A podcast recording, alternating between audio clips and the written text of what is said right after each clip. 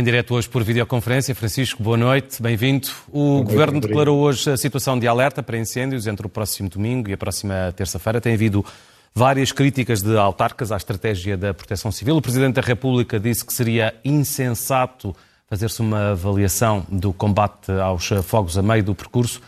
Concorda com esta ideia? Bem, é evidentemente muito difícil fazer uma avaliação completa, tanto mais que se misturam causas imediatas de gestão das capacidades eh, e, eh, mais em geral, causas estruturais, eh, de que temos vindo a conversar tantas vezes aqui, Rodrigo. Primeiro, as alterações climáticas e os fenómenos extremos que têm tanto peso sobre esta degradação da, da, da, da estrutura atmosférica. Em segundo lugar, a dispersão da, da floresta portuguesa por proprietários desconhecidos e, portanto, o não tratamento da floresta.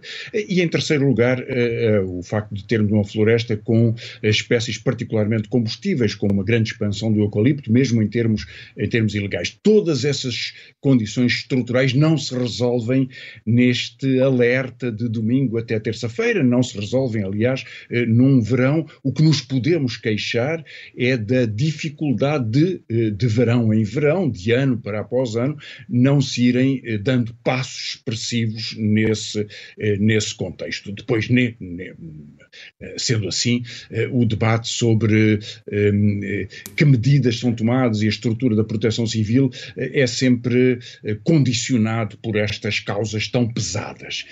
Mas eu queria, apesar de tudo, neste contexto, reforçar a ideia da importância fundamental que tem o perigo dos fogos para Portugal.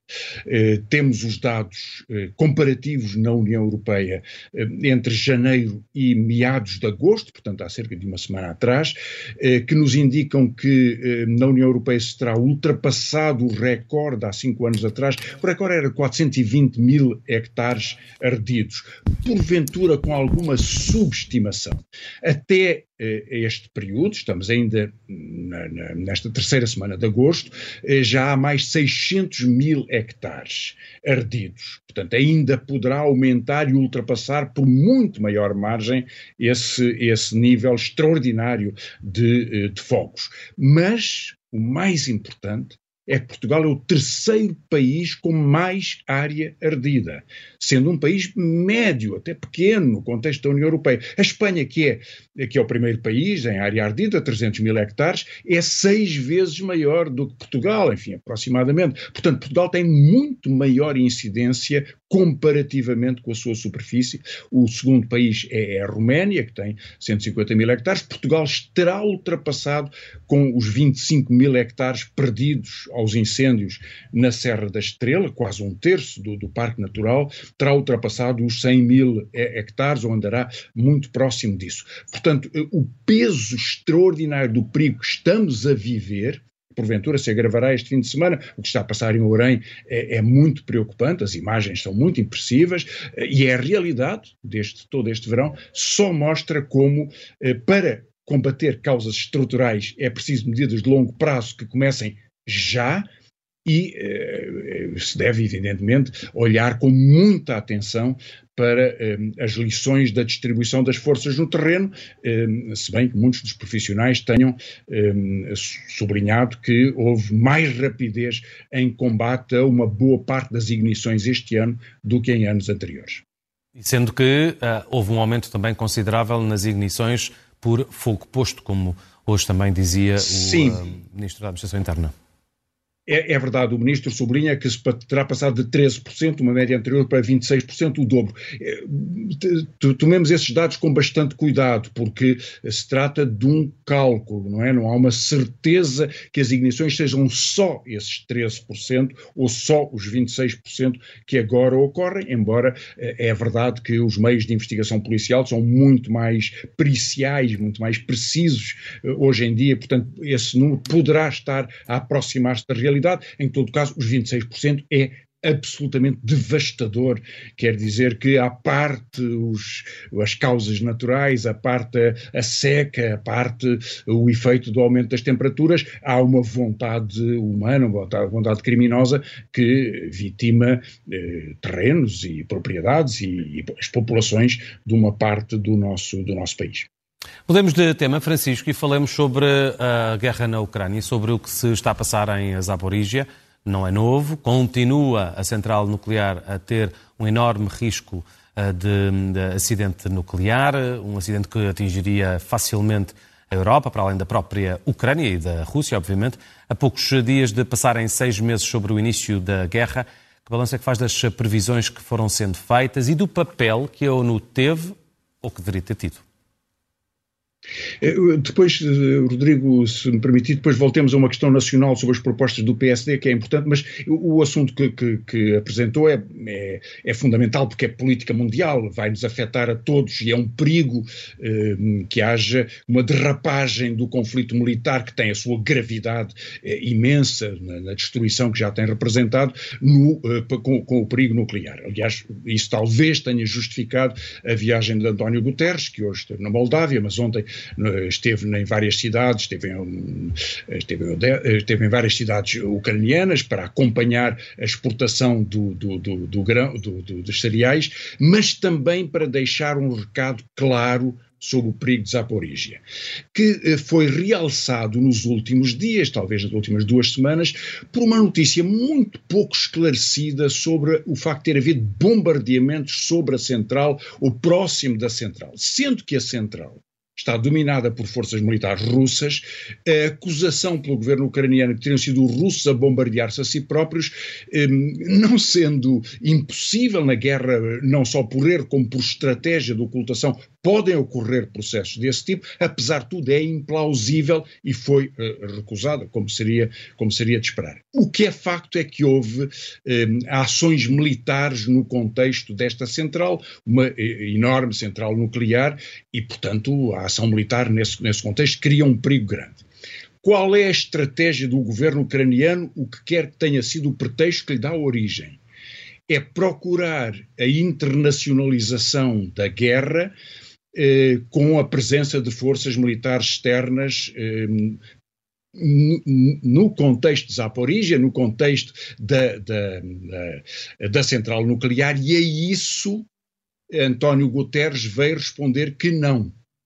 Naturalmente, o governo ucraniano pode pretender a internacionalização imediata do conflito, que em si próprio já é a expressão de uma tensão mundial, com os fornecimentos de armas e com a, com a invasão originária eh, por parte da Rússia e depois a intervenção indireta de outras, de outras forças militares, de outras forças políticas. Ele já é um processo internacional, mas não há tropas estrangeiras do lado da, pelo menos de, de, de exércitos nacionais, há mercenários, do lado da Ucrânia, sendo que naturalmente há um exército exército eh, estrangeiro que está a invadir, eh, que é o exército, o exército russo. E os vários governos têm recusado esta ideia de que se deveria transformar a Ucrânia numa trincheira de uma guerra mundial. Uh, Zelensky pretende fazê-lo, tem vantagem em fazê-lo, ou pelo menos tem já vantagem em fazer pressão política nesse sentido, mesmo que não consiga o objetivo militar, porque isso lhe dá uma vantagem política, em particular perante o longo impasse da guerra. Porque, pesando bem o que se passou com a guerra, há dois prognósticos muito afirmados por grandes especialistas que fracassaram por completo primeiro prognóstico, que os russos tomariam, dada a superioridade do seu exército, tomariam Kiev em três dias ou tomariam a Ucrânia numa semana. Não foi verdade. Retiraram, aliás, uma parte das suas forças que fizeram incidir sobre a capital ucraniana e concentraram-se, como hoje se vê, no Donbass e no sul, no sul da Ucrânia, que querem transformar em território de extensão da Federação Russa. Portanto, primeira falsidade, primeiro erro, não se concretizou o prognóstico de que a Rússia dominaria a Ucrânia, está a fazer uma, uma guerra de partição territorial. Mas não se confirmou também uma outra, que é que a Ucrânia, com o, uh, os, os, apoios militares, com os apoios financeiros um, de, de, de, países ocidentais, poderia rapidamente lançar uma contraofensiva e fazer transformar a frente do terreno. Isso não aconteceu. E é nesse impasse que o Zelensky procura uma operação política em torno de Zaporígia e talvez isso tenha justificado as palavras eh, cautelosas e diplomáticas, mas de Guterres a dizer isso não deve acontecer. Não deve já haver houve uma, uma conversa hoje entre o presidente francês e Vladimir Putin que aparentemente Exato. finalmente aceitou que houvesse a entrada de peritos internacionais em Zaporizhia e não obrigatoriamente através da Rússia, mas podendo entrar através da Ucrânia. Temos de avançar, Francisco, o nosso tempo hoje é mais curto.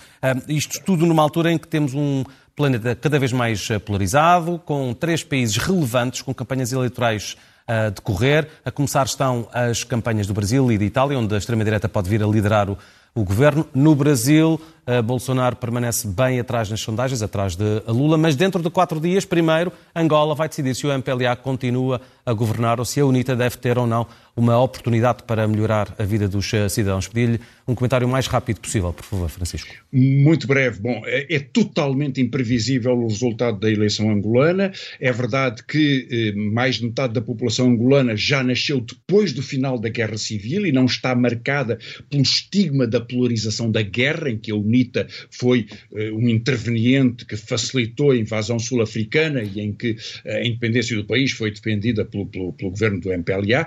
Toda essa estrutura política se mudou ao longo de gerações com uh, a estabilização do regime e também com o acentuar da corrupção em torno do governo de José Eduardo dos Santos, uh, que deixa uma herança no, no, no, governo de João Lourenço. E, portanto, o descontentamento de uma parte da população contra o MPLA e a hipótese de que as eleições tenham sido eh, viciadas e que os resultados tenham sido manipulados, vem-se acentuando com o facto de a UNITA, agora com a da Alberto Costa Júnior, ir aparecendo como um polarizador de descontentamento e procura mudar eh, a percepção do seu passado. Até porque hoje vai aparecendo com o apoio de figuras como Marcolino Moco, foi primeiro-ministro do MPLA, ou figuras muito controversas como Xé dos Santos, por razões muito de, de, de, conflito familiar, um, que filha de José Eduardo Santos. E, portanto, aparece uma espécie de saco de contradições que poderia polarizar alguma oposição. Não se sabe que governação poderia representar e é difícil que, apesar de tudo, ainda na circunstância presente, a máquina eleitoral e a máquina de contagem de votos que está instalada seja vencida a realidade dos votos antes a conhecer-se o povo angolano. Não estou certo que isso seja possível. O que se pode esperar, em qualquer caso, é mais tensão no, na sequência destes resultados, que são sempre lidos como contraditórios ou pouco credíveis por qualquer das partes que venha a perder. Estamos a falar de política internacional. A terminar, falemos uh, ligeiramente sobre política nacional, até porque no fim de semana passado houve uma aparição surpresa mas planeada naturalmente pelo PSD, de Passos Coelho na festa do Pontal.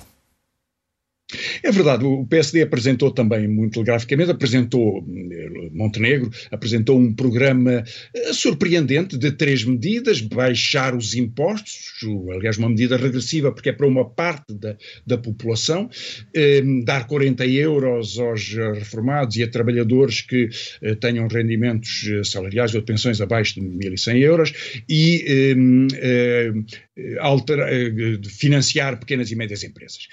A proposta em si tem pouca credibilidade. Se estivesse no governo, o PSD não a tinha apresentado, porque não se mexe de, os impostos, em particular o IRS, por quatro meses do ano, com medidas extraordinárias. Medidas extraordinárias fazem-se de outra forma que não impostos por uma parte do ano. Tudo isso é uma trapalhada. Mas o que ganhou os holofotes foi o regresso de Passos Coelho, eh, que o tem feito de uma forma cirúrgica em algum momento e, sua, e o sucesso perante aquela base do militante do PSD, do militante partidária, e a projeção política apagou de alguma forma o discurso de Montenegro, isso foi saudado por alguns uh, comentadores, criticado por outros, e relançou uma ideia que porventura surge, que é se Passos Coelho quer ser candidato à presidência da República. Na verdade, na monarquia havia um dito que era, quando, quando a monarquia procurou eh, criar, recriar a sua legitimidade social distribuindo muitos cargos, foge cão se não fazem-te barão. Em Portugal parece haver muito esta ideia, se alguém aparece três vezes na televisão ou se tem algum destaque comunicacional, imediatamente é pensado como candidato presidencial.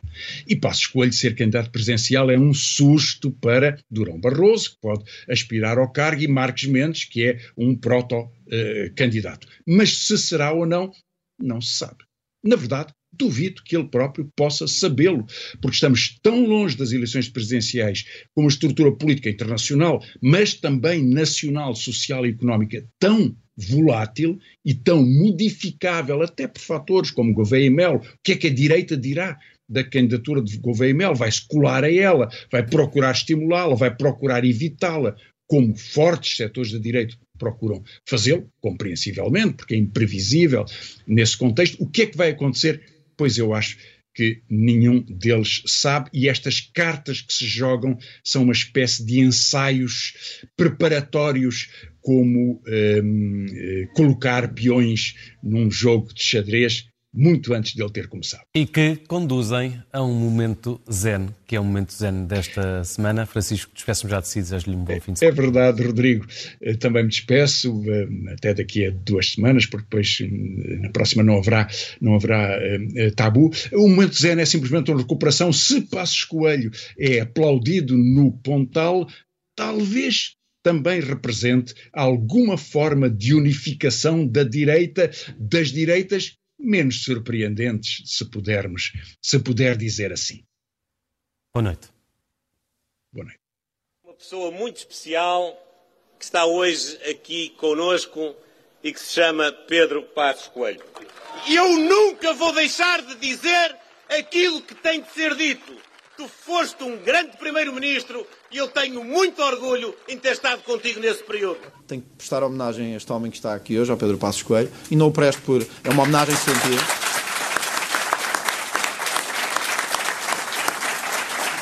Mas eu,